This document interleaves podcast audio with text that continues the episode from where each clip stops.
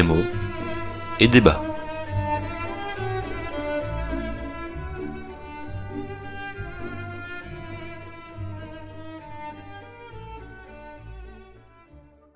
Bonjour à toutes et bonjour à tous pour ce 23e épisode de Démo et débat en plein cœur de l'été. Pas de vacances en effet pour le podcast qui critique vos propositions de livres. Que vous soyez les pieds dans le sable, sur les cimes des montagnes ou sur le chemin du boulot, vous pouvez toujours nous envoyer vos listes à podcastdmed.gmail.com et on compte sur vous. Aujourd'hui au programme La machine à explorer le temps de H.G. Wells, La colline oubliée de Mouloud Mameri et Jolies ténèbres de Vellman et Kerasquet. Pour discuter autour de ces livres, deux chroniqueurs connus de la maison. Eléa, bonjour. Bonjour à tous les auditeurs. Quel est ton mot Alors le mot que j'ai choisi, c'est le mot garce. Et je commence tout de suite ou j'attends qu'on présente Constantin? Non, non, vas-y, vas-y. Donc j'ai pris le mot garce qui est aujourd'hui employé de manière assez péjorative, voire même très péjorative, pour qualifier une femme qui serait au mieux méchante et au pire de mauvaise vie. Et c'est un mot assez intéressant puisqu'il n'a pas toujours eu cette signification. Et à l'origine, ça voulait simplement dire euh, une femme. C'était le masculin du mot gars. Donc on voit que au fil du temps, la signification de ce mot, elle a complètement évolué pour euh, passer à une connotation péjorative. Et c'est un exemple, c'est un exemple parmi d'autres, puisqu'on voit que dans le vocabulaire français, il y a beaucoup de mots au féminin qui ont une connotation péjorative, alors qu'ils l'ont pas forcément au masculin. Donc j'ai pris un autre, euh, un autre petit exemple, c'est le mot péripatéticienne, qui veut dire prostituée au féminin.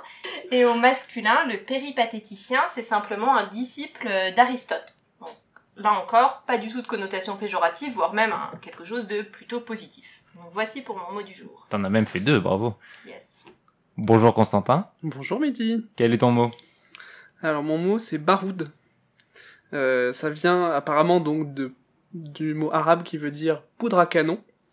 Euh, et ça peut faire référence donc à un combat fin ou non, parfois en vain, c'est le baroud d'honneur qui est passé dans la langue euh, commune.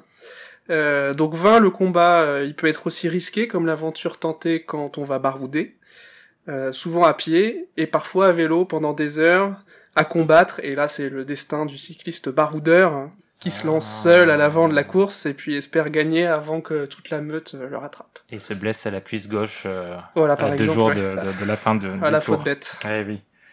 Et le mien de mot sera le mot parasite, et ce n'a rien à voir avec le film, donc ce n'est pas une recommandation cachée.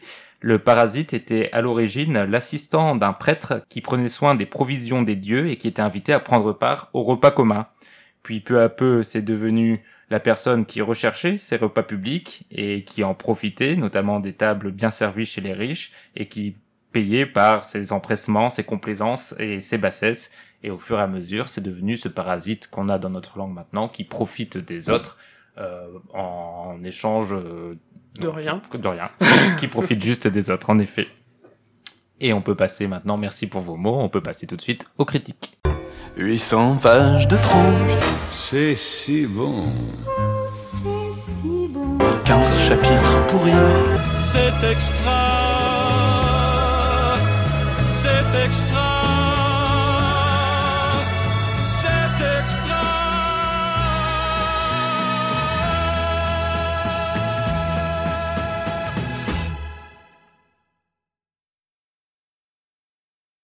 Et nous allons commencer par la machine à explorer le temps de H.G. Wells que je vais vous présenter. Alors quand on parle de classique de la science-fiction, la machine à explorer le temps se pose là. En effet, paru une première fois en 1985, dans- puis dans sa version finale en 1923, le roman de H.G. Wells décrit le récit d'un savant omnubilé par son invention, la fameuse machine à remonter le temps. D'après son récit, il aurait réussi à avancer dans le futur jusque l'an 802 701. Il décrit alors l'état de la planète et surtout de la société qui ressemble assez peu à ce que l'on connaît maintenant. Ce n'est pas le premier récit de voyage dans le temps. Ainsi, par exemple, Golf in the Year 2000 raconte l'histoire d'un homme de l'époque victorienne qui se réveille en 2000 dans une société où les femmes ont pris tous les postes clés, de la société et dans laquelle les hommes se contentent de jouer au golf toute la journée. Pourquoi pas après tout? Mais la machine à explorer le temps est quand même l'œuvre qui a rendu populaire la notion et notamment le véhicule qui permet le voyage. En anglais, Time Machine, le titre du livre, a ainsi donné son nom à cet appareil qui depuis a fortement irrigué notre imaginaire. Difficile donc de juger maintenant l'œuvre originelle après tant d'œuvres qui ont construit et déconstruit les codes et les notions de voyage dans le temps, jusqu'au dernier Avengers récemment. C'est pourtant ce que nous allons faire ensemble. Et déjà, il faut dire que ça se lit très facilement. C'est une histoire assez courte et très rythmée. Et c'est surtout une œuvre très politique de manière euh, assez étonnante. On va avoir l'occasion d'en discuter plus en profondeur. Et finalement, le, personnage explore assez peu le temps, euh, contrairement à ce que dit le titre du livre. Et le livre se concentre surtout sur la description de cette société, si on peut l'appeler ainsi, de ce futur très éloigné.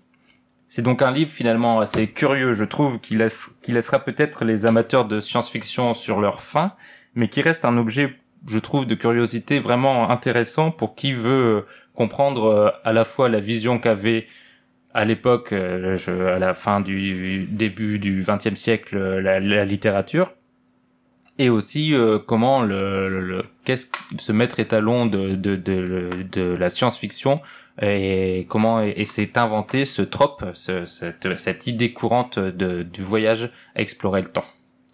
Et vous, qu'est-ce que vous en avez pensé? Je commence. Vas-y, Léa. Euh, j'ai bien aimé. J'ai trouvé que le style était un petit peu, c'était un peu difficile de se mettre dedans. Je sais que Mehdi, toi, tu l'as lu en anglais, donc ça a peut-être été différent pour toi, mais le style, il est assez désuet et pour euh, ça a été un peu compliqué pour moi de, de me faire à ce style que j'ai pas forcément euh, l'habitude, euh, pas le style de science-fiction, mais vraiment le style d'écriture dont j'ai pas forcément l'habitude. Mais finalement, une fois passé et une fois habitué euh, aux expressions un petit peu démodées, ça. T'es rentré dedans. Je suis rentrée dedans. Dans la machine. Et de toute façon, le livre est court, donc on va, on s'habitue vite, on s'habitue vite.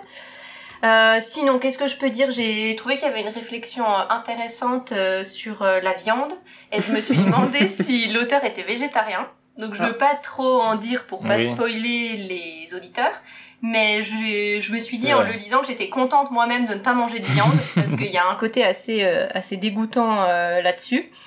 Notamment lorsqu'à un moment donné, l'explorateur rentre de vacances et il nous dit qu'il est content de manger de la viande saine. Oui, c'est vrai. Et c'est c'est assez. J'avais oublié ce passage. Ouais.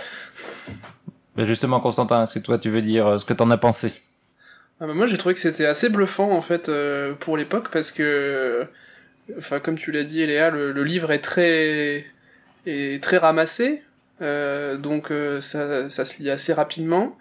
Euh, et en fait, bah, on voit, enfin en tout cas moi j'ai vu beaucoup ce qui se passait. Il, arrive à avoir à imprimer un style narratif très efficace et, il y a tout un passage où, euh, enfin tout, tout, le début, donc je vais pas trop, euh, je vais pas trop euh, euh dévoiler, euh, dévoiler le livre en disant ça, mais au début quand il commence à voyager dans le temps, il décrit assez précisément tout ce qui se passe devant ses yeux, tout ce qui défile, et on a, enfin, Enfin, vous me direz, c'est le principe d'un livre, hein, mais mais euh, c'est vraiment, c'est parce qu'il il montre des choses qui sont un peu ce qu'on ne peut pas montrer, euh, puisque par définition c'est de la science-fiction, donc euh, et a fortiori pour l'époque il n'y avait pas la technologie euh, ou les images de synthèse comme maintenant.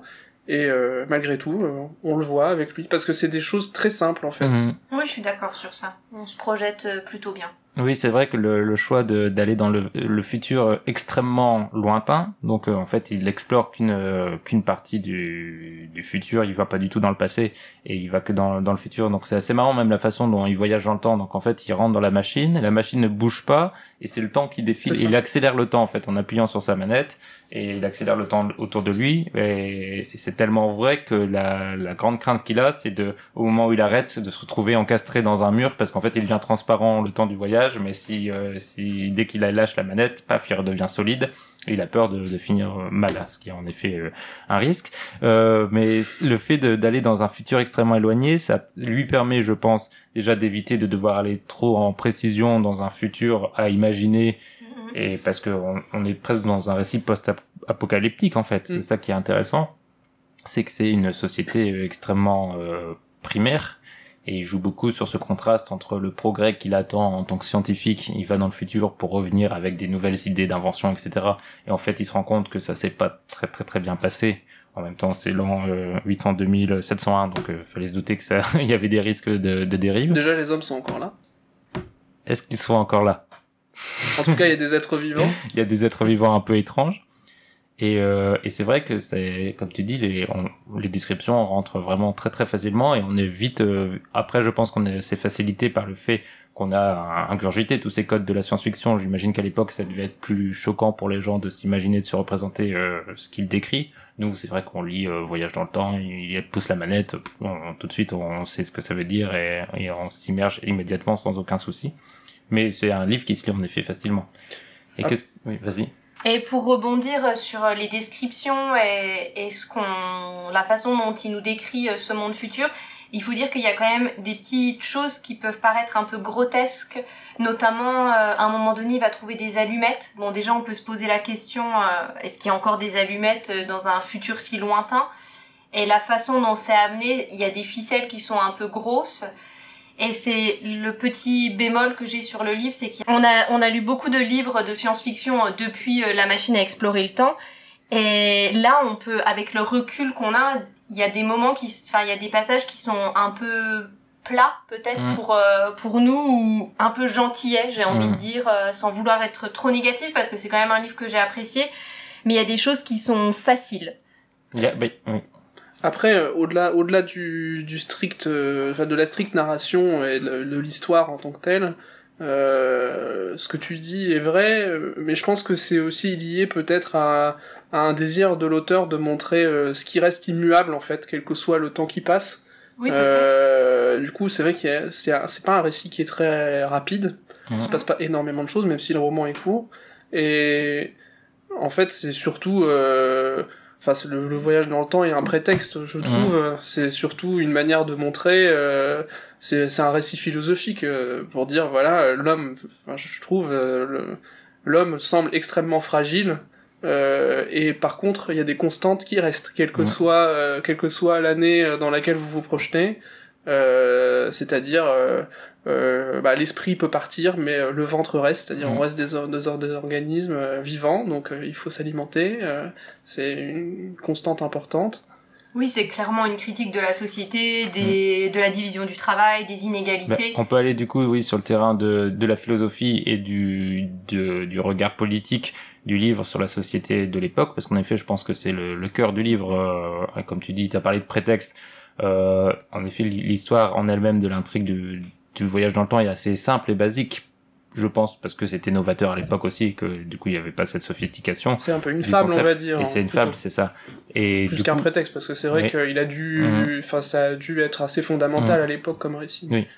Mais c'est vrai que j'ai été surpris moi par le, le regard sur la société, quasiment, si, si on emploie les gros mots, presque marxiste, mais en tout cas une vision socialiste assez forte de la division de la lutte des classes en fait et, euh, et de la, la répartition entre la, la classe laborieuse et euh, les riches Mhm. ou en tout cas qui se manifeste dans le futur dans ces années en sorte d'extrême euh, opposé et du coup c'est un regard très intéressant sur la société de son époque qui livre à travers ce futur euh, hypothétique et, et est-ce que vous avez trouvé que cette euh, cette ça fonctionnait cette cette euh, fable cette euh, utilisation du futur pour critiquer de manière assez forte et brutale la société anglaise de l'époque Oui, oui, moi j'ai trouvé que ça fonctionnait très bien avec euh, donc les Élois, il me semble que c'est comme ça, Mhm. et les Morlocks. Donc Mhm. les, Él- les Élois, ça doit être, ça représente les bourgeois, et les Morlocks, les prolétaires, les, les personnes pauvres, et ça marche vraiment bien. Et ce qu'il y a de très fort, c'est que les riches, les Élois, ils ont peur des pauvres. Hmm. Et ça, j'ai vraiment aimé, euh, aimé ça. Enfin, y a... ça, ça fonctionne bien. On est pris dedans et on, on fait plein de raccords avec. euh, Encore aujourd'hui, ça marche. On se dit que ça pouvait marcher en 1895 quand il avait été, quand il a été Mm. écrit. Mais encore là, on... enfin encore nous maintenant, en le lisant, on peut faire euh, plein de rapprochements. Et donc c'est pour ça que c'est un bon livre. C'est encore Mm. d'actualité. Bah, et puis surtout, c'est assez sombre, hein, parce que justement, la, la lutte des classes, euh, ça reste une constante aux yeux de l'auteur, au même titre que euh, euh, l'organisme est quelque chose qui doit s'alimenter en, per- euh, en permanence. permanence Euh, et de ce point de vue-là, c'est assez sombre, euh, parce que c'est guère encourageant euh, sur, euh, sur ce que peut être la nature humaine. Oui, c'est ça, c'est que euh, ça part sur un postulat très progressiste dans le fait d'avoir ce scientifique qui croit en la science et qui construit une machine qui arrive à avancer dans le temps. Il y va, comme euh, je l'avais dé- déjà dit tout à l'heure, euh, avec euh, l'idée d'aller dans le futur parce qu'il sera mieux et qu'il utilisera ce mieux pour améliorer la condition de sa société de son époque. Donc on s'inscrit là dans la, fin du 19e siècle, donc la révolution technologique. On sent qu'il y a ce côté progrès de la science et progrès de l'humanité vers un idéal. Et le livre va prendre le contre-pied total avec cette, euh, cette dystopie euh, euh, vraiment affreuse où euh, l'homme a mal fini, notamment à cause de la façon dont il s'est organisé et a réparti les... On le devine, hein, tout est assez implicite dans, dans, dans ce qui s'est passé entre les, les deux époques, mais ça finit mal en tout cas. Et c'est vrai que c'est assez surprenant ce, ce contre-pied du livre et comme tu le dis, c'est finalement une vision assez sombre et d'autant plus sombre, je trouve, qu'on a l'impression que le héros, le héros, si on peut l'appeler comme ça, Le oui, narrateur, ouais. le narrateur, ne prend pas vraiment conscience totalement de ça quand il revient euh, et qu'il raconte son histoire à ses amis. On n'a pas l'impression qu'il se dit euh, il faut changer l'humanité. euh, on a plutôt l'impression d'un constat un peu Bah, c'est fata- c'est un peu fataliste. ouais. fataliste. Ouais, c'est ça. C'est un peu fataliste. Après, tout n'est pas perdu. pas tout à fait. Non, on va pas se suicider tout de suite. Oui. Mais non, parce que, enfin, il y a quand même une note positive parce que il est, c'est pareil, il reste quand même euh, à- dans cette époque très lointaine. Euh, Il y a aussi toute une partie euh, sur la fin, donc encore une fois, on va pas trop en dire, mais très contemplative. Moi qui m'a fait un peu penser à par exemple des passages de 2001 Odyssée de l'espace ou des choses comme ça où finalement il, il sort presque de son corps et il voit des choses complètement fabuleuses cosmiques et même quand il est encore même quand il est pas en mouvement dans son voyage euh, par exemple il y a un passage où il regarde justement le cosmos où euh, en 800 2000 qu'est-ce qui a changé? Est-ce qu'il y a des choses qui ont bougé? Et c'est des c'est c'est assez beau. Et euh, et il le vit pas complètement tout seul. C'est-à-dire que il a aussi alors c'est très c'est très comment dire? C'est un signal faible dans, le- dans, le, dans, le, dans le récit mais il y a quand même euh, un compagnon avec lui euh, de l'affection enfin voilà. Même si euh, même si euh, l'humain est réduit à pas quelque chose de très glorieux c'est il y a quand même aussi ces constantes là.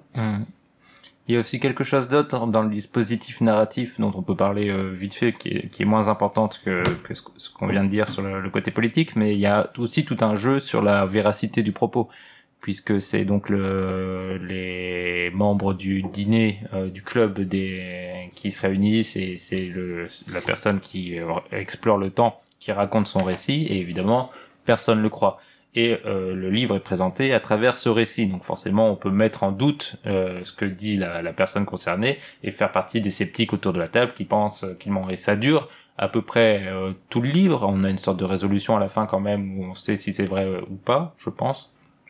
Mais il y a, il y, a, il y a un petit jeu quand même sur ce, cette ambiguïté. Oui, c'est vrai. Et d'ailleurs, en parlant du cercle euh, dans lequel euh, les, ces hommes se réunissent et euh, l'explorateur Mm. raconte, c'est aussi intéressant. Euh, donc je reviens en arrière avec, euh, avec tout le message politique, puisque ce cercle, on voit que c'est un cercle de bourgeois, je crois qu'il y a un médecin, Mm. Ouais. euh, et c'est ça aussi qui est intéressant, puisque toute cette histoire politique où l'explorateur euh, nous, euh, nous raconte Mm. comment ça se passe dans le futur. Donc on le disait, Mehdi le disait, euh, l'explorateur a pas l'air de se rendre compte euh, des, des difficultés euh, qui se posent et, euh, et des, des problèmes euh, inégalitaires, mais c'est encore plus intéressant qu'il vienne raconter tout ça dans un cercle qui clairement n'a aucune... De, de gentlemen anglais. Tout à fait. Oui, ils sont tous dans leur fauteuil club, à Oui. fumer le Ouais. cigare. Mais en même temps, ce qui est drôle, c'est que euh, il, dé- il dégage une, enfin pour une partie, euh, l'auditoire, il dégage un, on va dire un sentiment de cynisme un peu, Mm. euh, qui pourrait dire voilà l'époque, euh, cette époque de la fin du 19e siècle, euh, quand il écrit en tout cas, euh, voilà, elle est, elle est, elle est peut-être décadente ou en tout cas elle est, elle est imparfaite. ces gens qui se qui se complaisent euh, dans une forme de réalisme très terre à terre, euh, peut-être de capitalisme aussi. Et c'est vrai que le narrateur tranche beaucoup parce qu'il a un côté très fleur bleue en Oui. fait. Et d'ailleurs, il Mhm. part dans son exploration, Oui, euh, comme demain tirer à la pêche. hein. c'est ça, oui, c'est euh, ça. Salut les nuls. euh, mais ça fonctionne plutôt bien et je trouve qu'il y a un côté quand même assez. euh, Moi, ça m'a fait penser un peu aussi à une forme de récit initiatique parce que euh, finalement, euh, c'est il partage, il partage cette expérience-là un peu comme un philosophe pourrait partager euh, euh, son sa, sa parole avec euh, autour d'un banquet avec. Oui, c'est ça.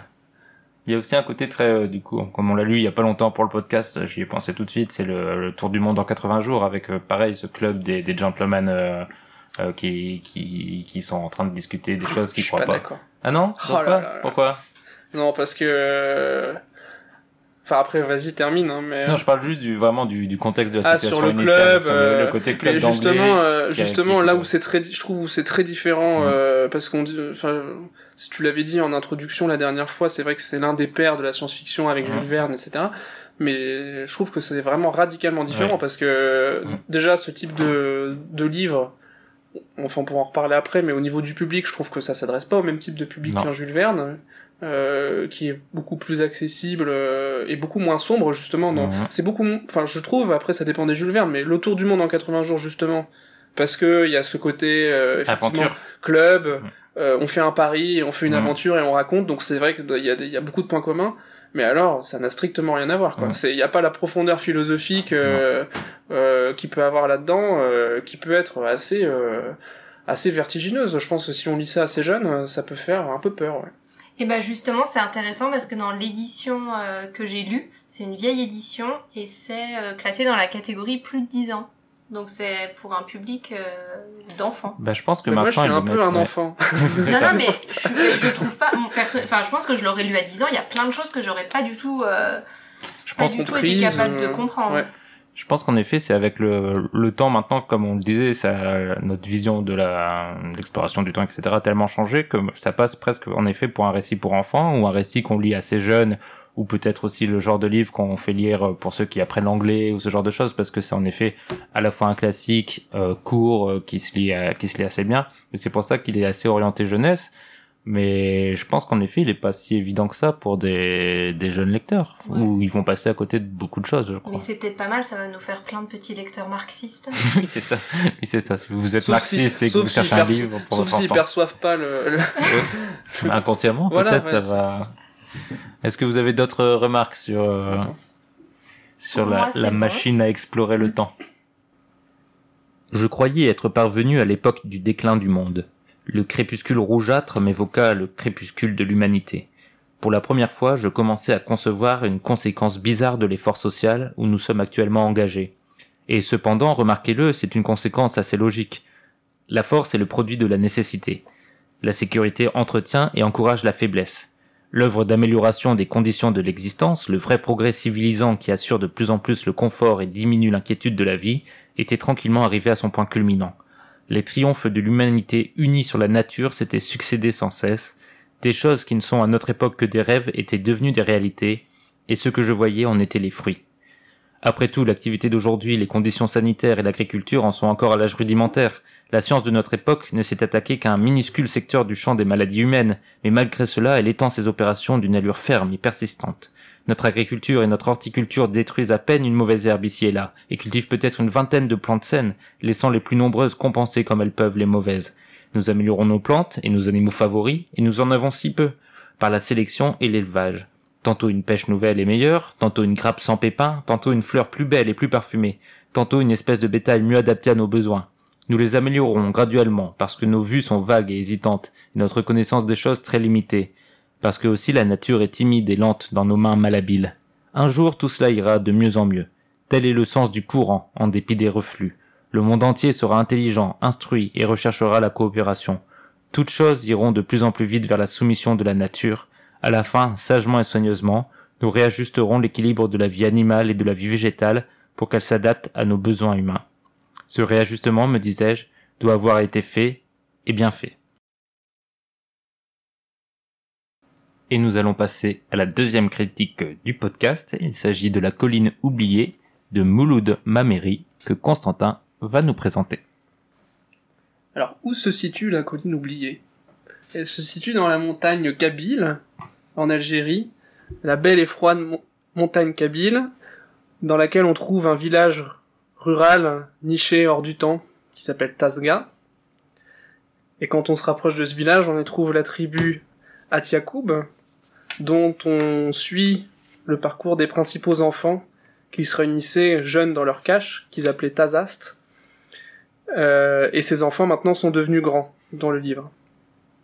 Et parmi ces enfants, on trouve Mokran, qui est le narrateur, sa femme, Azi, son cousin, Ménache, leurs amis Idir, Médour, et sa sœur Kou, sa sœur qui est désormais mariée à Ibrahim, et on a aussi Akli et sa qui est amie de, de Médour et qui est mariée à Davda. Tous ces tous ces enfants sont devenus grands. Il y a aussi la bande rivale de Wali qui est accompagnée de Mou et Ravé notamment. Et maintenant Wali il est il est marié aussi à Daadi. Alors toute cette génération, c'est celle qui va sortir de la torpeur du cycle éternel de la vie, des saisons, des récoltes, des rituels et des prières. Et pourquoi elle va sortir de cette torpeur À cause de la guerre? Mais bon, la guerre, euh, la guerre contre Hitler, la guerre contre Staline, la guerre avec les Américains, avec les Français, on sait pas trop. Euh, en tout cas, il y a une rumeur de la guerre. Euh, c'est un peu comme un coup de tonnerre dans le lointain derrière la montagne. On, elle est présente en nombre sur le livre, mais finalement, on l'entend peu. Mais la guerre, c'est ce qui est événementiel, c'est ce qui est médiocre et souvent vain, et c'est pourquoi on va plutôt s'attarder dans dans le récit à décrire la, vie intemporelle du village, ses grâces, ses disgrâces, les mariages, les morts, euh, l'impression que c'est une époque révolue, que tout est en train d'être bousculé par cette vanité des hommes euh, qui veulent conquérir le monde, mais finalement qui en oublient euh, leur humilité et Dieu.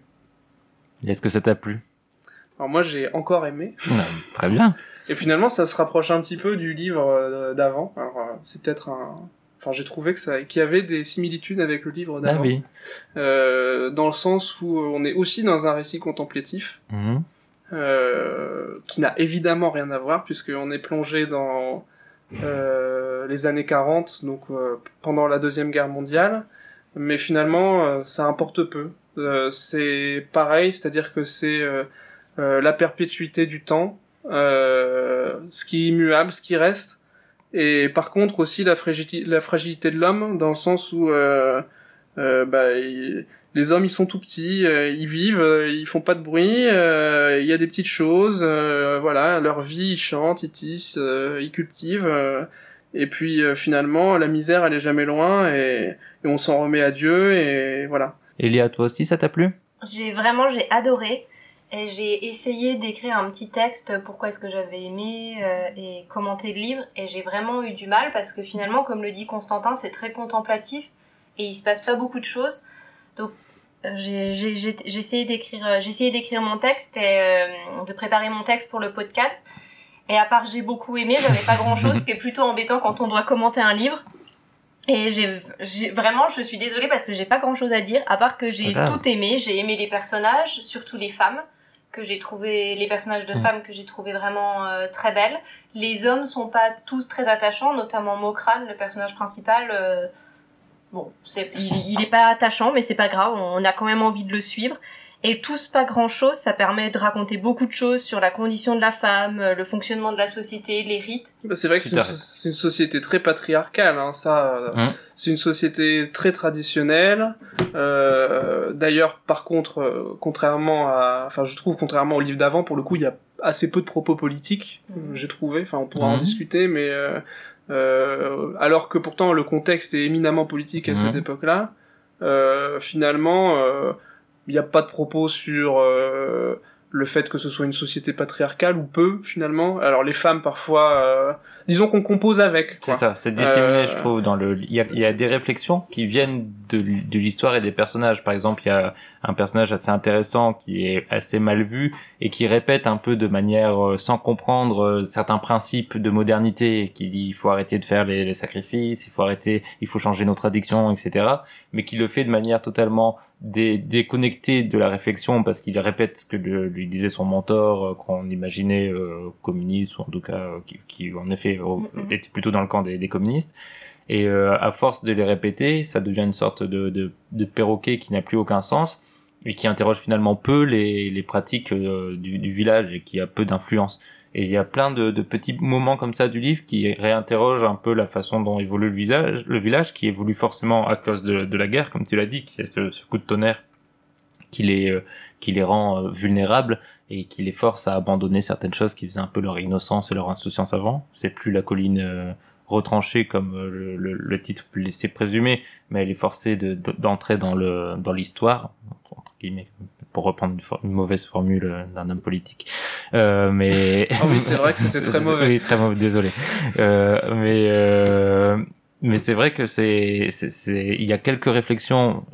On peut peut-être pas dire réflexion politique, mais c'est sous sous-jacent à ce que à ce que dit le livre. Oui, et sur euh, bah, la condition de la femme Mm. qui revient beaucoup, même si il- il- on n'a pas de critique de ce qui se passe, mais quand même en nous présentant euh, toute, euh, je me souviens plus comment comment s'appelle ce personnage, mais il y a une femme qui est très belle, euh, qui s'habille très bien, qui met des bijoux, qui se maquille, et l'auteur répète euh, très souvent euh, qu'elle est elle est critiquée Mm. pour ça. On voit bien qu'elle est Mm. c'est Davda, ou Davda. ouais. Davda. Et donc en le répétant tant de fois et en, en Mm. mettant ça beaucoup en valeur, je pense que c'est quand même une, une critique sous-jacente dans le livre. Euh. Après, je, je trouve que les femmes sont toutes très belles dans le. Il a, Oui, il a un ouais, petit ouais. biais à chaque fois Ouais, qu'il décrit c'est une femme, euh, elle est magnifique, vieilles, sauf les mais- vieilles. Ouais. C'est un petit un petit biais de de de, de du récit que en effet. Bah, c'est oui, après, euh, encore une fois, moi je trouve, moi ça m'a pas choqué parce que comme il est, euh, encore une fois, l'écriture est très contemplative, c'est Mm. pour ça que c'est difficile à raconter. Disez-le parce que euh, au au moins vous verrez, enfin vous, vous, vous lirez. Mais euh, finalement, euh, vu que le point de vue du narrateur, euh, c'est pas toujours le même personnage qui raconte dans le- dans, le, dans le livre. Finalement, le fait qu'il y ait une description assez euh, admirative euh, des femmes aimées par les uns et les Mhm. autres des narrateurs, moi ça m'a assez peu choqué finalement. C'est, c'est, euh, ça va dans le sens de voilà, euh, euh, on regarde. le regard posé sur. voilà. Et tous les personnages, même les hommes, euh, ils sont plutôt décrits comme jeunes, en forme, euh, plutôt séduisants. La moins que les femmes quand même. Oui, oui, non mais oui, ça je suis d'accord. J'aimerais qu'on revienne justement parce que moi j'ai quelques bémols à apporter à, à ce que vous dites, même si j'ai j'ai globalement très très apprécié le livre. Euh, mais justement sur le, tu parlais de plusieurs narrateurs. J'ai eu un peu de mal avec ce dispositif narratif euh, où on suit. D'abord, on a, j'ai eu du mal à rentrer dans le livre parce qu'il y avait eu plein de personnages différents et j'ai eu du mal à, à savoir qui était qui et qui était allié avec qui et qui était amoureux de qui. Et, et c'est vraiment au milieu, à partir de la milieu du livre que je trouve que les histoires prennent de l'ampleur, euh, de la puissance, et que ça finit, elles finissent toutes pas par se recroiser, mais par avoir des dénouements en parallèle, et on comprend où, où ça en vient et comment il construit le livre. Par contre, je trouve qu'il y a un petit côté artificiel. À un moment donné, il y a un basculement où euh, le, le passage de la, la transition du, du narrateur se fait à donc un autre personnage par un biais un peu bizarre où il y a un carnet qui est fini, Oui. et il est repris par quelqu'un d'autre et tout d'un coup on comprend pas trop pourquoi on nous jusque là c'était écrit dans un carnet et après du coup c'est plus crédible du tout que quelqu'un raconte euh, d'autres racontent une Mm. histoire et je trouve un peu dommage ce côté artificiel du dispositif narratif pour un livre qui en avait absolument pas besoin de cette justification et qui rend le un peu le co- un- un- qui rend le côté un peu bancal. Je trouve qu'il y, a- il y a une maladresse dans ce livre, dans la façon dont il est construit et narré, et c'est le, le bémol que j'ai à apporter. Oui, d'autant plus que le changement de narrateur apparaît vraiment vers la fin. Mhm. Donc on aurait pu euh, se terminer au moment où le carnet se termine. Oui, la fin aurait été acceptable. et, euh, Bon, Ah ouais, ça. Ouais. Enfin, je suis pas tout à fait d'accord. Je trouve la, la dernière partie, elle, elle, elle est assez intéressante Mm. parce que Mm. euh, elle- je trouve on, on serait un peu resté sur notre fin quand même Mm. à la fin du carnet parce que il manque. euh, Enfin, tout le tout le deuxième narrateur va être. euh, Enfin, finalement, en fait, la, la, la guerre, on en parle assez peu dans le livre, euh, et finalement, la, l'épilogue du livre, c'est un peu, euh, c'est un peu euh, la marche forcée de l'histoire Mhm. euh, de ce village de rentrer dans la modernité, enfin, en tout cas de cette génération-là de rentrer dans la modernité. D'ailleurs, euh, ça se passera pas forcément dans le village. Euh, et ça, si on s'était arrêté au- aux deux tiers du livre, effectivement, quand le, quand, quand le changement de narrateur se fait, on l'aurait pas eu. Mhm. Et je trouve que ça ouvre, bah, pas, apparemment, c'est une fresque de plusieurs livres, Ah oui? De trois ou quatre livres, Je l'avais pas vu. euh, qui racontent, euh, bah, justement, apparemment, puis j'ai pas lu les autres livres, mais ça me donne envie de les lire, euh, où on voit bah, après ce qui se passe Mhm. quand la génération part à la guerre, puis surtout part en Occident en fait, Mhm. et revient avec apparemment des espoirs déçus. Et puis le troisième livre, c'est bah, sur le retour. Et je crois qu'il y a même encore un quatrième livre. Donc finalement, ça ouvre plutôt peut-être bien la, la, la suite de la fresque. Oh, C'est intéressant, je savais pas. Pardon, c'est intéressant, je savais pas qu'il y avait euh, d'autres livres et ça me Mm. donne aussi envie de savoir ce qui se passe euh, après. Moi aussi, je, trouve, je suis d'accord avec Constantin. C'est la fin que j'ai préféré presque les, les, Bon. les, les, les 50 On dernières pas- pages. ça Donc, arrive, hein, Oui. si on n'est pas d'accord, c'est pas. Mais euh, par contre, je trouve que ah, moi, j'avais même pas compris au début que c'était un carnet qu'il écrivait dans un non carnet. plus, ouais. Donc je trouve qu'il suffisait de pas en parler et puis de changer de narrateur et puis on Bah, n'aurait rien. Ou alors il aurait fallu, euh, bon, si, si on tatillonne, il aurait peut-être fallu, surtout que je crois qu'à la fin c'est comme ça, que le point de vue soit omni, Oui, omniscient, et oui. que, mais bon, après euh, moi ça m'a pas gêné plus que ça, mais c'est vrai que sur le moment c'est un peu déstabilisant, mais euh, bon, Après, pour revenir un peu à la thématique euh, du livre, on parlait tout à l'heure d'un livre sombre. Euh, Là, c'est vrai que c'est un livre assez dur aussi, euh, je trouve à lire, parce qu'on parle vraiment d'une génération. euh, bon, c'est un terme galvaudé, mais c'est là où je trouve vraiment une généra- génération sacrifiée ou une génération perdue. En tout cas, euh, beaucoup de destins brisés et beaucoup de, de, de gens qui ne trouvent pas leur place, qui euh, qui se demandent euh, où ils doivent aller, comment ils doivent se positionner les uns par rapport aux autres, qui, qui sont en toujours en perte de repère. Tous les personnages semblent un peu euh, presque de manière assez éthérée, euh, en train de flotter, toujours dans ce, sans savoir euh, s'ils sont bien présents avec notamment dans leurs relations ou amicales ou amoureuses. Et ils ont tous l'air d'être dans cette bulle, euh, cette colline oubliée, et en même temps de savoir qu'ils pourront pas y rester éternellement et que tout ça va, va disparaître ou va finir. Et c'est cette ambiance que je trouve euh, être le point fort du livre, euh, qui est incroyablement bien restitué et qui nous touche aussi quand on, quand on le lit. On, on, on sent cette perte de, de repère et moi, c'est ce qui m'a le plus fait vibrer. ouais, c'est assez sombre aussi, hein, Mm. malgré tout, c'est assez triste, c'est des destins assez tragiques, Mm. tous parce qu'ils sont différents, mais c'est pareil dans le, dans le, le, enfin voilà, le, le, milieu reste et puis euh, les personnes passent et meurent aussi. Mhm. euh, ou partent. Et finalement, euh, oui, on a, on a aussi des souffrances persistantes et il y a une tonalité très mélancolique en fait dans, dans le récit. Tout à fait. Très mélancolique et qui semble, pour revenir brièvement juste sur l'aspect politique, c'est vrai que je me suis un peu avancé tout à l'heure, c'est peut-être pas complètement vrai de dire qu'il y a rien. Euh, ce qui est sûr, c'est que ça semble ouvrir euh, la question sur, euh, voilà, il y avait une société traditionnelle avant, qui est escalée avec ses archaïsmes. Euh, il y a une société moderne avec euh, bah, tous ces biais aussi euh, de vanité, de violence, etc.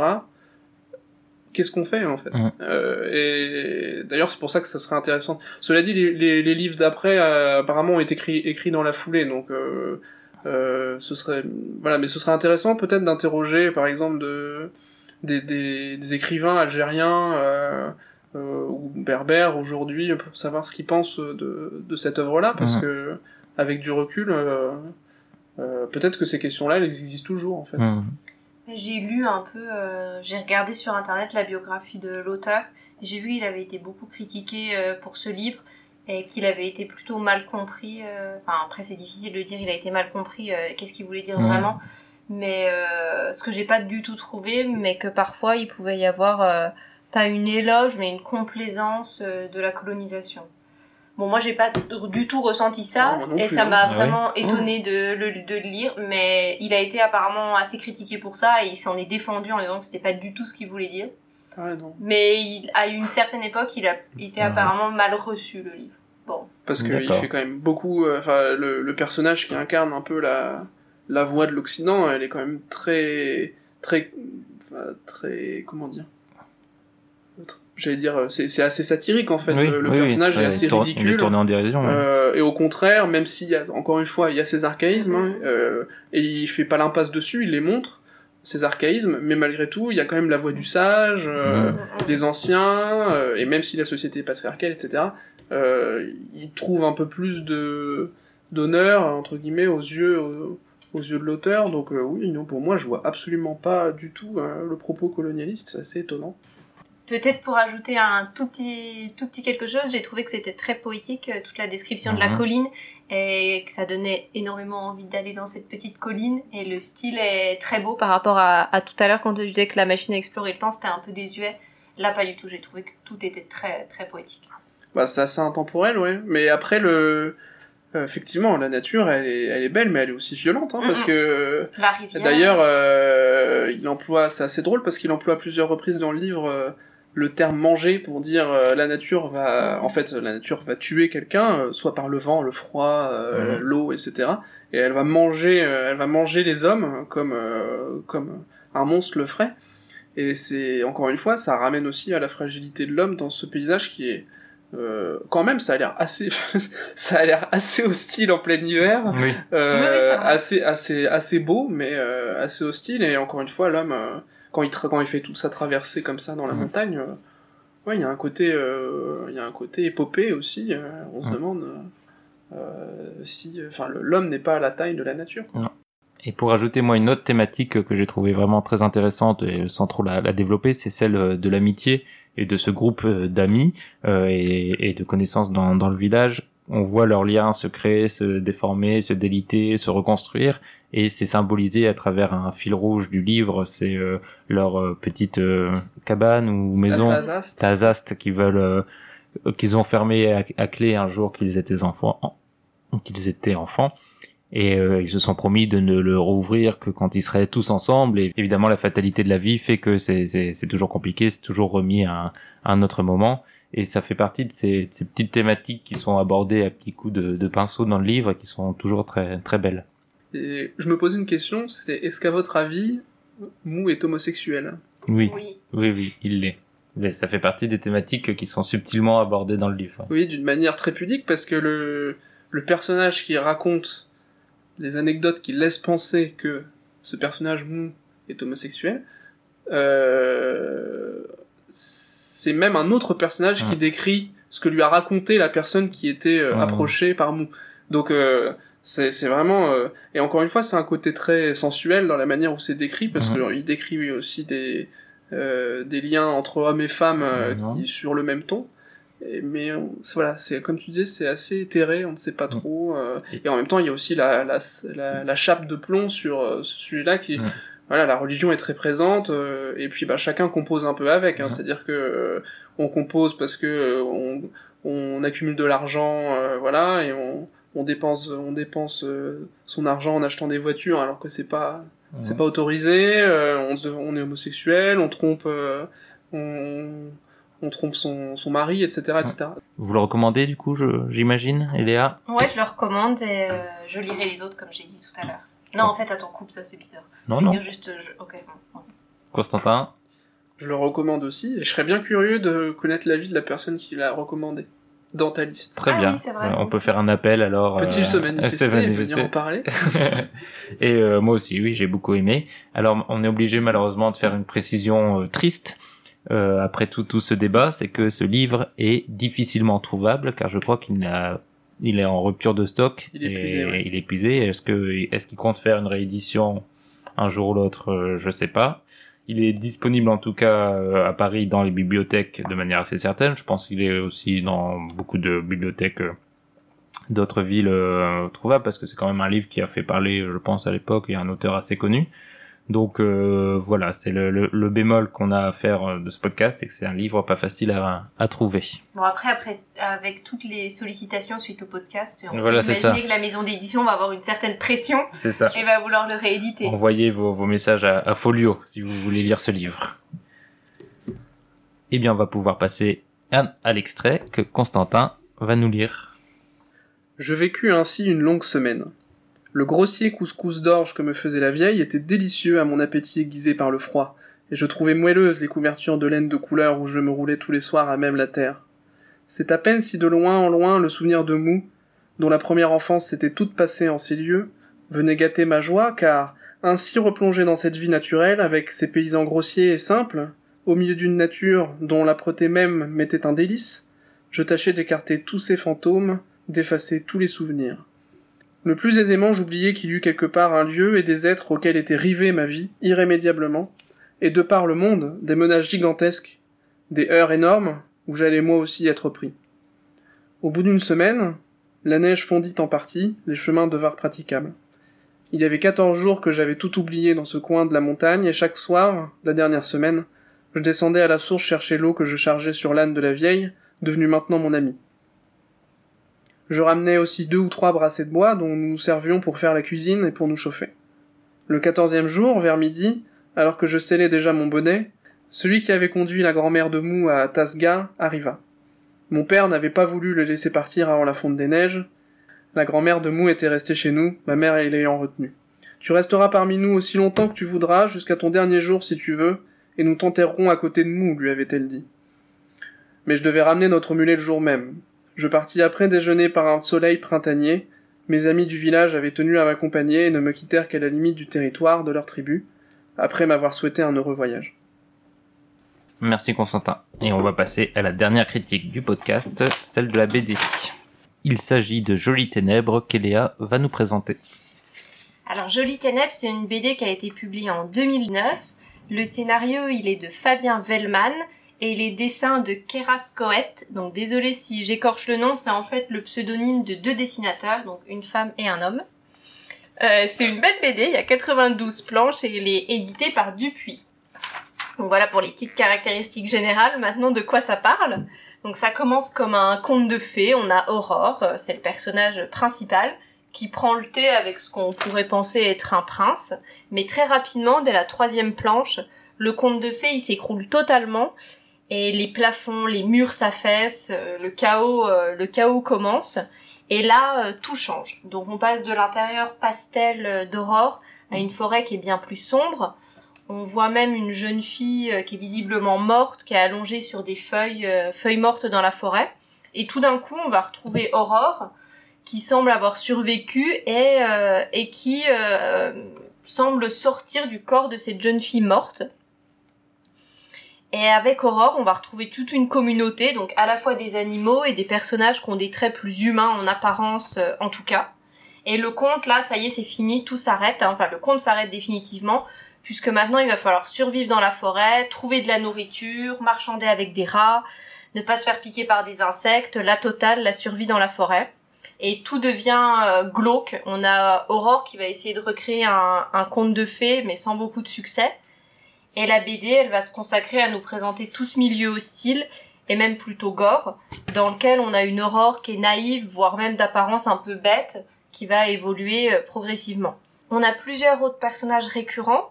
Donc on a le soi-disant prince, Hector, donc qui est paresseux, menteur, peureux, donc un prince plein de qualités. On retrouve aussi Plim, c'est le compagnon d'Aurore, euh, voire son serviteur. Zélie, qui est la méchante de l'histoire, et Jane, qui semble être la seule personne normale dans ce conte. Bon, je vais mettre normale entre guillemets parce que elle a quand même un compagnon euh, qui est un moineau auquel elle a coupé les ailes. Donc tout est relatif dans la BD quand on parle de normalité. Et voilà pour euh, le court, le résumé. Donc ce que j'en ai pensé, euh, maintenant, j'ai beaucoup aimé. C'est une BD qui est très originale. J'ai l'habitude de lire pas mal de BD et pourtant j'ai jamais rien lu de similaire. Donc j'ai à la fois aimé le dessin et le scénario. C'est plutôt pas mal quand on parle d'une BD. Pour commencer avec le dessin euh, rapidement, c'est intéressant parce que ça fait penser à un livre pour enfants. Euh, Le trait il est naïf, les personnages ils sont, euh, enfin pas naïfs mais les pas le c'est pas le trait qui est naïf mais les, les visages des personnages sont en tout cas ont des ont des les visages ont des traits enfantins On Ah, dirait, on dirait le petit Nicolas parfois. Ouais, Euh, c'est vrai. vraiment des, des traits très rapides, très très simples, les gros yeux ronds, les traits expressifs qu'on pourrait voir dans plein d'albums pour enfants, les j'aime lire, les trucs comme ça. Et- totalement. Alors que pourtant euh, Gros il pied. dessine des choses qui peuvent être très gore. Donc j'ai un exemple que j'ai bien aimé. On a euh, deux petits bébés et euh, à côté un nid d'oiseaux. Donc euh, la scène c'est plutôt euh, c'est plutôt chouette. Les petits bébés l'oiseau dans une forêt euh, verdoyante. Et euh, les, les petits bébés ont faim donc ils décident de, de se cacher dans le nid de l'oiseau pour euh, espérer euh, récolter un petit asticot euh, que la maman oiseau viendrait donner euh, viendrait donner et euh, donc le cadre il est idyllique et pourtant on a euh, on a la maman oiseau qui en donnant l'asticot au bébé elle lui elle lui coupe elle lui mord Elle- la elle- moitié de son c'est ça. de Elle son fait comme pour les oiseaux, elle enfonce son bec dans la bouche, ça. sauf que sa bouche est évidemment pas adaptée et c'est pas beau à voir. Et là, sur le scénario, rapidement, euh, l'histoire, elle m'a, elle m'a beau- beaucoup plu. Je veux pas tout raconter parce que c'est, Garde un peu de mystère. Oui. Mhm, tout à fait. Et j'ai l'impression que j'en ai déjà énormément dit, mais l'histoire, elle devient vraiment de plus en plus glauque. On est plongé dedans, on veut même plus de plus de glauque. Au début, on, on est un peu choqué par tout ce qui se passe, et au fur et à mesure, bon, le cauchemar, il nous paraît presque normal. euh, Ah oui. ok. euh, très bien, elle est, hein. visiblement pas pour Mehdi et Constantin. Et voilà ce que j'ai aimé. Je vais pas, j'ai pas grand chose à dire euh, de négatif, voire même rien du tout. Donc je vais m'arrêter là et je vous laisse euh, donner vos avis. Moi, je vais en dire du Ah, négatif. c'est vrai Oui, moi j'ai eu, j'ai eu beaucoup de mal. Euh, j'ai j'ai beaucoup aimé le début. Les, les premiers- ce que tu as raconté, euh, le résumé, c'est vraiment le prologue, c'est-à-dire euh, justement quand on...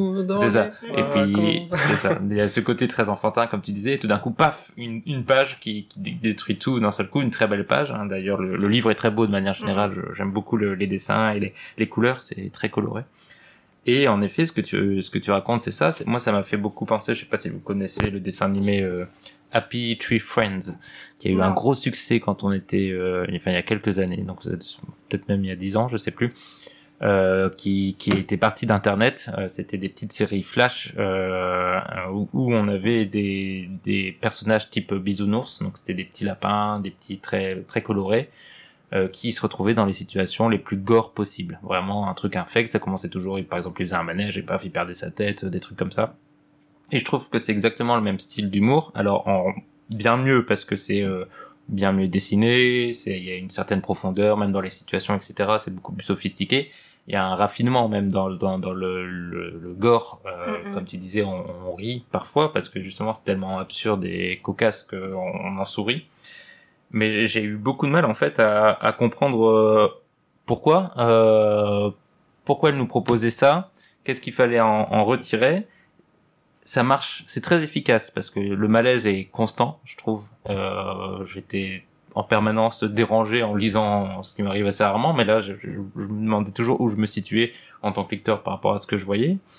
Mais en même temps, en refermant le livre, je j'ai pas eu de sentiment de satisfaction et je trouve que j'en j'en retiens surtout en fait un côté euh, exercice de style un peu vain, voire de provocation facile qui, qui ne mène à rien et c'est ça qui m'a Mhm. dérangé en fait. J'ai eu l'impression de ah oui j'ai compris ce qu'elle a voulu faire, elle a eu une idée de concept, elle l'a étiré sur quelques pages mais sans me faire réfléchir ni me présenter un truc qui me satisfaisait.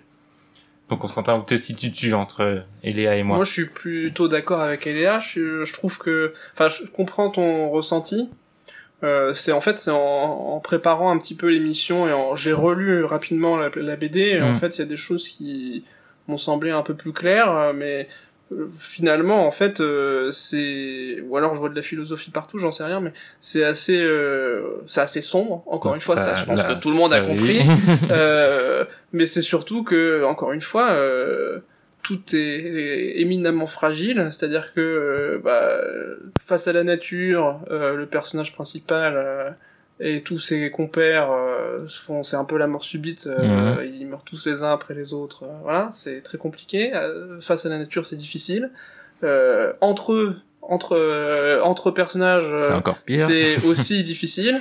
Euh, et puis bah euh, face à la mort, euh, face, enfin voilà, c'est puisqu'ils meurent les uns après les autres. euh, en plus, voilà, il y a tout ce tout ce paysage assez euh, assez glauque, effectivement, assez gore parfois. Euh, on voit la décomposition des corps parfois aussi. Enfin voilà, c'est très euh, c'est très cru euh, dans le dessin et dans le scénario, mais dans le dessin. Euh, et finalement, euh, bah, on a cette espèce de fresque qui est extrêmement noire hein, euh, Mhm. sur. euh, euh, Alors après, là où je- comprends peut-être un peu ce que tu veux dire, c'est que par contre, euh, ça se plante un peu là, quoi. C'est-à-dire qu'on sait pas trop euh, pourquoi il raconte ça. Mais je trouve que c'est pas un exercice de style non plus. C'est-à-dire que euh, il y a vraiment, je trouve, il y a vraiment un propos, euh, mais après, euh, effectivement, il a peut-être voulu, mais c'est un truc qui, je pense, a déjà été fait, hein, détricoter des codes du conte pour enfants pour faire un peu un conte horrifique. il, ré- il réussit, il réussit assez bien.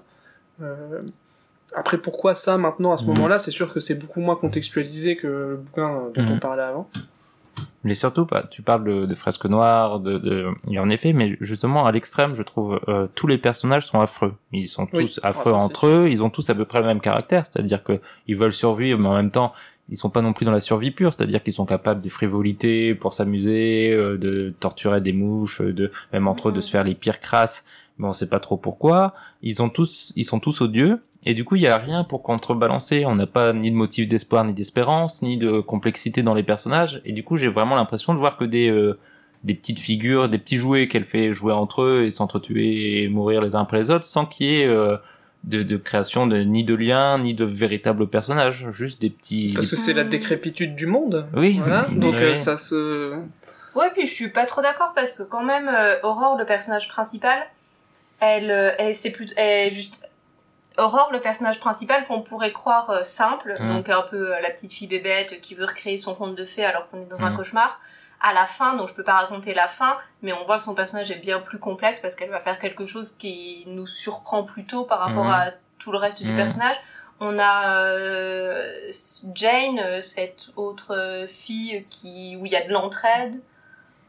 Ouais. Enfin, ils font pas, ça va pas très loin quand même. Ils sont quand même. Ouais, mais bon après je comprends vraiment ce que tu veux dire parce que euh, on- je m'étais noté dans mes notes euh, que ça pouvait euh, que le commentaire négatif que je pouvais faire c'était peut-être enfin pas une critique mais une constatation c'était que l'histoire et la fin sont complètement ouvertes il peut y avoir plein d'interpréta- d'interprétations possibles comment on en est arrivé là est-ce qu'il y a une morale ou non moi ça m'a pas dérangé mais je m'étais noté que ça pouvait que je comprenais que ça puisse déranger Ouais. euh, certains Ouais, je suis assez d'accord avec toi. C'est, ça- je comprends que ça puisse gêner. Après, moi, honnêtement, je pense qu'on peut aussi s'en fiche. C'est-à-dire que Mm. Euh, finalement, le, le propos du livre, enfin le propos du, oui, le propos du livre, ça peut être euh, simplement de décrire euh, cette décrépitude, parce que euh, c'est quand même euh, là d'où part euh, l'intrigue. Mhm. tous les personnages sont un peu les mêmes facettes d'un même personnage. C'est un peu la décomposition spirituelle de euh, d'un corps aussi, avec euh, bah, tous tous ces caractères, euh, autant cruels que courageux, que euh, que euh, vils, que euh, félons. Euh, Et finalement, euh, c'est pre- je trouve que c'est presque ça se porte tout seul aussi. Ça peut se porter tout seul, mais c'est sûr que c'est ça peut être assez dérangeant et assez Ouais. euh, ça, déstabilisant par rapport au code narratif classique. ouais. En fait, c'est très nihiliste. Et euh, c'est dans Ouais. un nihilisme que je trouve qui est euh, très à, à la mode, ou en tout cas très couru dans notre, notre époque, euh, dans notre, on va dire, les, cinq dernières années, accentué notamment par l'humour d'Internet. euh, et je trouve qu'il y a ce côté euh, recherche du creuser dans ce nihilisme et dans cette dans cet humour du mal, dans cet humour du, du de, de la mort et de et du gore, comme euh, enfin vraiment Happy Tree Friends c'est exactement ça. Et je trouve que finalement ça apporte pas grand chose à la fois cet humour et cette façon de, de présenter les choses. Et c'est pour ça que ça m'a un peu dérangé. J'ai trouvé un peu trop facile dans l'esprit un Mm. peu moqueur grinçant sur le monde et la société, ce côté euh, rien ne va plus, euh, euh, amusons-nous avec euh, avec euh, ce que tu dis, les ruines de notre de notre de notre époque.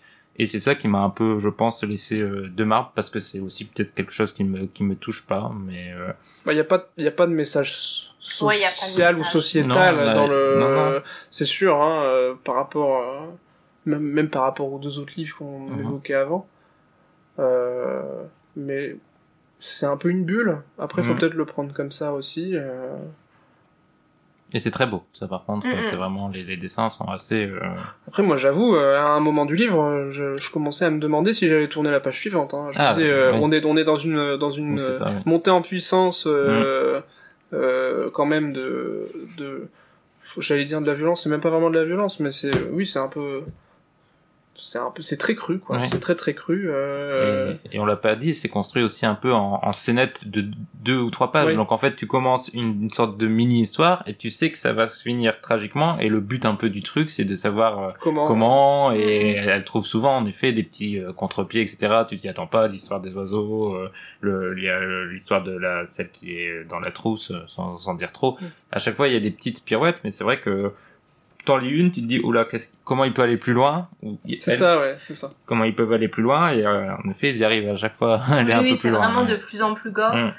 Mais je vais juste faire un appel, moi, pour les, tous les libraires de France. euh, attention, euh, parce que quand on voit la couverture, ne pas placer dans le rayon enfant, parce que je pense que ça peut vraiment traumatiser Ah ouais, un, vraiment. un- oui, un enfant de moins de, je sais pas, 15, 15 ans, 16 ans, Euh, 15 ans. En tout cas, Tu tombes quand, sur ça quand je l'ai commandé, Ouf. le libraire, le libraire m'a dit euh, Ah ouais, ah c'est. Ah oui, donc c'est dur, hein. C'est. Ah, c'est. Ah, bourrin, hein. Ah, mais. euh, bon, je vous en dis pas plus, mais vous Euh. verrez. hein. Donc, bon. En effet, ah, t'étais prévenu au moins. Oui, c'est vrai qu'il faut faire. euh, Apparemment, il, il se traîne sa petite réputation quand même. Ouais, le Bah, libraire, ça il m'a m'étonne dit pas, quelque ouais. chose de similaire aussi. Ah oui, c'est. Mais il avait bien aimé, il m'a dit ah, c'est génial, mais Est-ce que vous la recommandez? Ça, c'est pas facile. oui, je la recommande. Mais encore? Et ben, écoute, c'est la première fois que je recommande les trois, euh, les trois livres vrai lus Ah, dans le podcast de Mehdi. 777 bingo, bravo. Constantin Moi, je la recommande à pas mettre entre toutes les mains quand même. Oui, Euh, Il y a des très, on en a pas trop parlé. Il y a des très belles planches introductives aussi, euh, Mhm. qui Oui. tranchent un peu avec le, qui, qui en fait sont un peu une synthèse de, de la BD qu'on voit après, euh, mais qui ne dévoilent pas l'intrigue. Mhm. C'est assez chouette. Il y a des, il y a- ça fait pas mal de références aussi. euh, Oui, par, moi, par curiosité, euh, je, je peux le conseiller, mais vraiment euh, avec des grosses, les grosses pincettes qu'on a, qu'on a dites et, et surtout, oui, vraiment pas à tout le monde, quoi. Il faut un public averti et pas pour les, les âmes sensibles ou celles qui ont pas envie de lire ce genre de choses. ou peut-être sommes-nous des âmes sensibles. Non, je pense qu'on l'a, on l'a fini, donc je pense que déjà ça va. Elia, est-ce que tu as réussi à trouver un extrait pour la BD Donc, je vais essayer d'abord de décrire l'atmosphère gore des pages. Donc, Oh. c'est une petite fille qui a un visage euh, avec des gros yeux, une petite robe bleue, euh, toute mignonne, un petit col Claudine. Donc, vraiment une petite fille euh, qui semble une gentille petite fille. Qui est assise dans la main, euh, dans une main euh, bien plus grande qu'elle. Et cette main, elle est en train de moisir. hein. c'est, la main de quelqu'un qui est mort. Et donc, il y a plein de larves autour et des mouches. Donc, déjà, vous imaginez la scène un petit peu, un petit peu crade. Et là, on a la petite fille qui dit J'ai faim. Nous aussi, on a faim, tu sais. Peut-être qu'Aurore nous trouvera à manger aujourd'hui. Elle ramènera peut-être des baies comme l'autre fois. Comme l'autre fois. Oh oui, et puis des champignons. Non, les champignons, on a dit, il y en a qui sont vénéneux. Ah oui, c'est vrai, pauvre Joséphine, Margot et Agathe. Je les aimais bien. Et puis pauvre Titoune, Adélaïde et Mimi. Et Juju et Astrid, Bouboule, Céleste et Petzouille. Et Wilson. Ah, j'ai faim. Ce qu'il faudrait, c'est trouver d'autres trucs à manger. Oui, mais quoi? On va faire quand même pas, on va quand même pas faire comme cette dégoûtante là. Et là, on a une petite fille qui est en train de manger un verre. Manger des mouches et des asticots, quelle horreur Ouais, mais j'ai trop faim. Et là, la petite fille, elle prend euh, un autre personnage de la BD, elle la mange, et elle nous dit Oh Oh, on dirait que je suis enceinte Oh, je sens, je sens que le bébé qui bouge, et donc elle a, le, elle a avalé un autre personnage de la BD, et elle a le ventre tout rond comme une femme enceinte. Et c'est un des premiers moments euh, très, ou, très gore, entre guillemets, ou très choquant. Et euh, moi, je l'ai relu deux fois la page en me disant que j'ai bien lu ce que j'ai Ouais. lu, parce que j'étais pas sûr. Et euh, en fait, si. Et la dernière phrase, c'est euh, Elle finit la petite fille en disant à son ventre Appelle-moi maman. Donc voilà, vous avez eu un petit aperçu. Merci pour ces critiques. On va passer à l'avant-dernière partie du podcast, les recommandations. Mais moi, je ne suis pas ainsi que certains de tes prétendus amis. Tu peux avoir confiance Les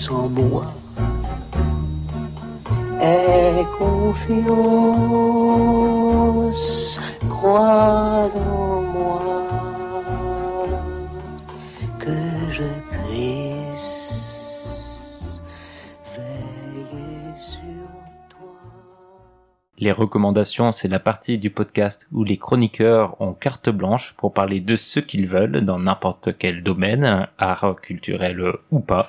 Vous êtes euh, donc, euh, vous avez une sacrée responsabilité sur les épaules puisque c'est vous qui allez guider les auditeurs, faire de nouvelles découvertes. Et Léa, qu'as-tu choisi? Alors j'ai choisi une exposition qui est au musée d'art et d'histoire du judaïsme et c'est pas tant l'expo qui est intéressante mais l'homme euh, qui est exposé donc c'est Adolfo Kaminski qui a été faussaire pendant la Seconde Guerre mondiale et qui a continué son activité de faussaire euh, après la guerre. Donc c'est assez intéressant parce que souvent euh, il y a eu beaucoup de faussaires pendant la Seconde Guerre mondiale mais ils ont arrêté leur activité euh, lorsque la guerre s'est terminée. Mais lui il a continué jusque dans les années 70 et il a fait des faux papiers pour tous les mouvements anticoloniaux il était aussi photographe, mais longtemps il a dû rester dans l'ombre à cause de cette activité clandestine qu'il menait. Et là, l'expo, elle, euh, elle expose, euh, enfin l'expo expose. Donc euh, l'expo présente certaines de ses photos qui sont vraiment très belles. Mais ce que je conseille vraiment, c'est de s'intéresser à l'histoire d'Adolfo Kaminski, qui est vraiment euh, passionnante. Donc c'est un juif qui est né en Argentine, mais qui a grandi en France pour ensuite se marier en Algérie, et qui est vraiment un mec super. Très bien. Donc tu, tu favorises euh, on les, les le- faussaires. On garde le mec D'accord. Je savais super, pas c'est C'est comment ça, dire. oui, je donc, garde. et qui est vraiment quelqu'un de bien. Oh Et- non, mec super, c'était mieux. Ouais, ouais. Et euh, bon, il est vieux maintenant, il a 93 ans et il- je l'ai- j'ai été le voir lors de la présentation de l'exposition et il a un œil euh, avec lequel il voit plus rien parce qu'il a manié des produits chimiques toute sa vie. Et pour ceux qui connaissent, c'est aussi le père d'un rappeur qui s'appelle José et qui a écrit une chanson qui parle de son père. Donc je vais juste lire euh, un, trois, trois phrases, enfin trois, euh, trois vers de, son, de cette chanson. Constantin va faire le beat. Ouais, allez. Donc mon père a combattu Vichy et collaboration, expert en faux papier, sauve les victimes de trahison, agir et résister quand la patrie perd la raison, il offre l'humanité sans prendre l'accord du président. Blablabla, je conseille la chanson, elle est très bien, je chante la France. Et juste une dernière chose, si vous voulez en savoir plus sur Adolfo Kaminski, il y a une vieille émission de là-bas si j'y suis, euh, Adolfo Kaminski interviewé par François Ruffin que je conseille Ah oui. également. D'accord, très bien. Donc c'est une triple recommandation. Bravo Elia. Constantin? Alors euh, moi je vais vous parler d'une autre colline, on a eu la colline oubliée. Oui. Euh, là c'est une, La colline a des yeux. une grosse colline, hein. c'est c'est un- c'est un film qui parle d'une grosse colline hein, puisque on est euh, dans le massif du Queyras, dans les Alpes. Euh, on est au col, au col de l'Isoard, hein, perché à 2360 Ah, je mètres. sais, je sais ce que ça va être. Euh, donc il y aura peut-être des morts en haut, on ne sait pas, euh, des baroudeurs sûrement, puisque c'est la grand-messe, puisque c'est le titre du film, et ça parle donc de ceux qui attendent les cyclistes du Tour de France dans le col de l'Isoard. Et donc on suit cette attente euh, d'un public complètement bigarré, euh, de gens passionnés, souvent du troisième âge, mais pas que, euh, et ils viennent à la fois pour la course, mais aussi beaucoup pour voir leurs copains et, et partager un moment ensemble. C'est un documentaire, c'est un documentaire truculent où les personnages parfois sont familiers. Ah bah, ça pourrait être moi ou ton père ou ton oncle ou ton frère. Euh, ou alors ça pourrait être aussi des personnages complètement extravagants, euh, genre ah bah ça, ça serait bien que ma grand-mère elle soit comme ça. Euh, donc voilà, c'est complètement euh, c'est complètement étonnant, on rit beaucoup, euh, on se moque pas, c'est voilà, c'est ou un peu, mais c'est ça reste. euh, Il y a un côté striptease, mais moins moins grinçant, Ouais, on va dire, moins grinçant. euh, et ça parle, euh, ça parle aussi beaucoup d'amour parce que c'est les gens qui sont là pour euh, pour ça, quoi. Ils sont là, ils vivent, c'est la, c'est la passion et euh, donc on, on est passionné avec eux, on attend ça. euh, et euh, et il y a un truc qui est aussi vachement intéressant, même si ça a déjà été fait, mais c'est que euh, c'est beaucoup un film sur l'attente et euh, les réalisateurs filment l'attente. Et euh, bah il se passe rien, parfois, mais c'est du coup ça vaut quand même, complètement le coup. Et alors surtout il y a une bande son euh, qui est au poil, euh, euh, voilà, qui est en cohérence totale avec avec le sujet du film. Donc je vous recommande très chaudement ce film qui est sorti en juillet je crois avec le Tour de France. C'est du bon marketing. Est-ce que tu as le nom du réalisateur? Non. Mauvais Ils sont travail. deux, ils sont deux, mais je ne sais plus. C'est pas grave. Euh, on m'en a dit beaucoup de bien. Moi, je l'ai pas vu, mais euh, en effet, j'en ai beaucoup entendu parler de, de ce documentaire. Après c'est peut-être pas le film de l'année, hein, mais euh, Et non, parce que le film de l'année, c'est ma recommandation. Car je vais vous recommander un chef-d'œuvre, le film de l'été. C'est euh, de l'été et de l'année sûrement. Ça s'appelle So Long My Son de Wang Xiaoshuai, un film chinois qui retrace sur trois heures le parcours d'une famille et de leurs amis euh, sur 40 ans. Donc euh, trois heures c'est la durée du film et 40 ans c'est la durée de l'histoire, je, je rassure. Et notamment pendant la politique de l'enfant unique. Et c'est un film vraiment bouleversant, d'une puissance contenue assez incroyable que j'ai rarement vu dans un film. Et le réalisateur joue avec le temps, puisqu'il joue avec les, différentes époques à travers des, flashbacks et des retours, pour faire jaillir de manière très subtile l'émotion, mais l'émotion est alors vraiment d'une intensité assez rare, et c'est tellement fort que c'est difficile de garder les, yeux secs devant, devant le film. hein. Vous pouvez faire le test en regardant dans la salle autour de vous euh, à la sortie. Et c'est une grande œuvre, vraiment une, très grande œuvre. Je vais pas en, dire euh, beaucoup plus, juste que euh, allez-y, c'est un, des films de l'année, je pense, et on en parlera à mon avis de ce réalisateur encore assez longtemps. Donc So Long My Son de Wang Xiaoshuai. C'est terminé pour les recommandations. On va passer à la dernière partie, le tirage au sort avec les chroniqueurs du mois prochain. Nous disons donc au revoir à Eléa et Constantin et merci. Merci, à bientôt. Merci Mehdi.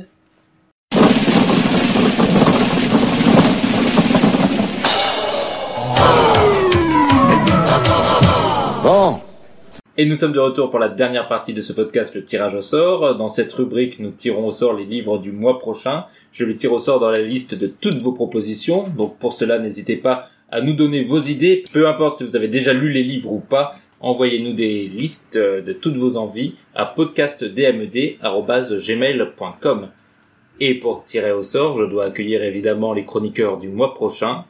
Deux habitués de l'émission maintenant. Bonjour Louis. Bonjour Mehdi. Et bonjour, Bonjour. Martin. Premier tirage au sort.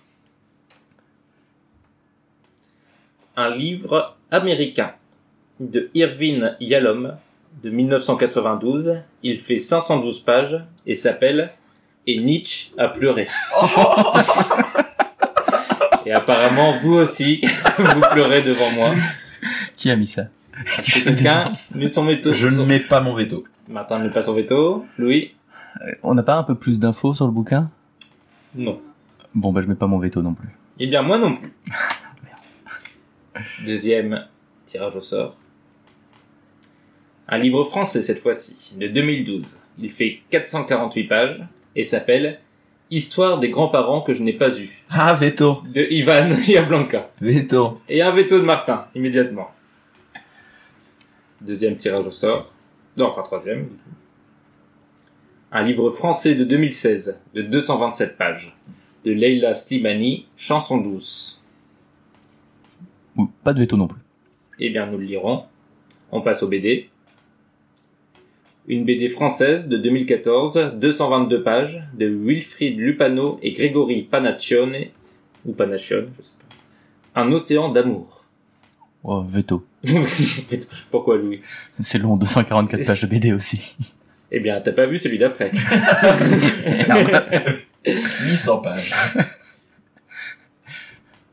Il s'agit d'une BD japonaise, un manga peut-être du coup, de Kazuo Kaminiwa et Iki Kajiwara, une femme de Showa, de 272 pages et de 1977. Je suis seul à avoir un veto et je ne le mets pas, donc je récapitule nos lectures pour le mois prochain. Et Nietzsche a pleuré, de Irvin Yalom, Chanson douce, de Leila Slimani, et Une femme de Showa, Showa S-H-O-W-A, pour pas qu'il y ait de confusion, que nous lirons pour le mois prochain. Merci à vous deux et donc bonne lecture. Merci Mehdi. Au revoir. À dans un mois. Bisous.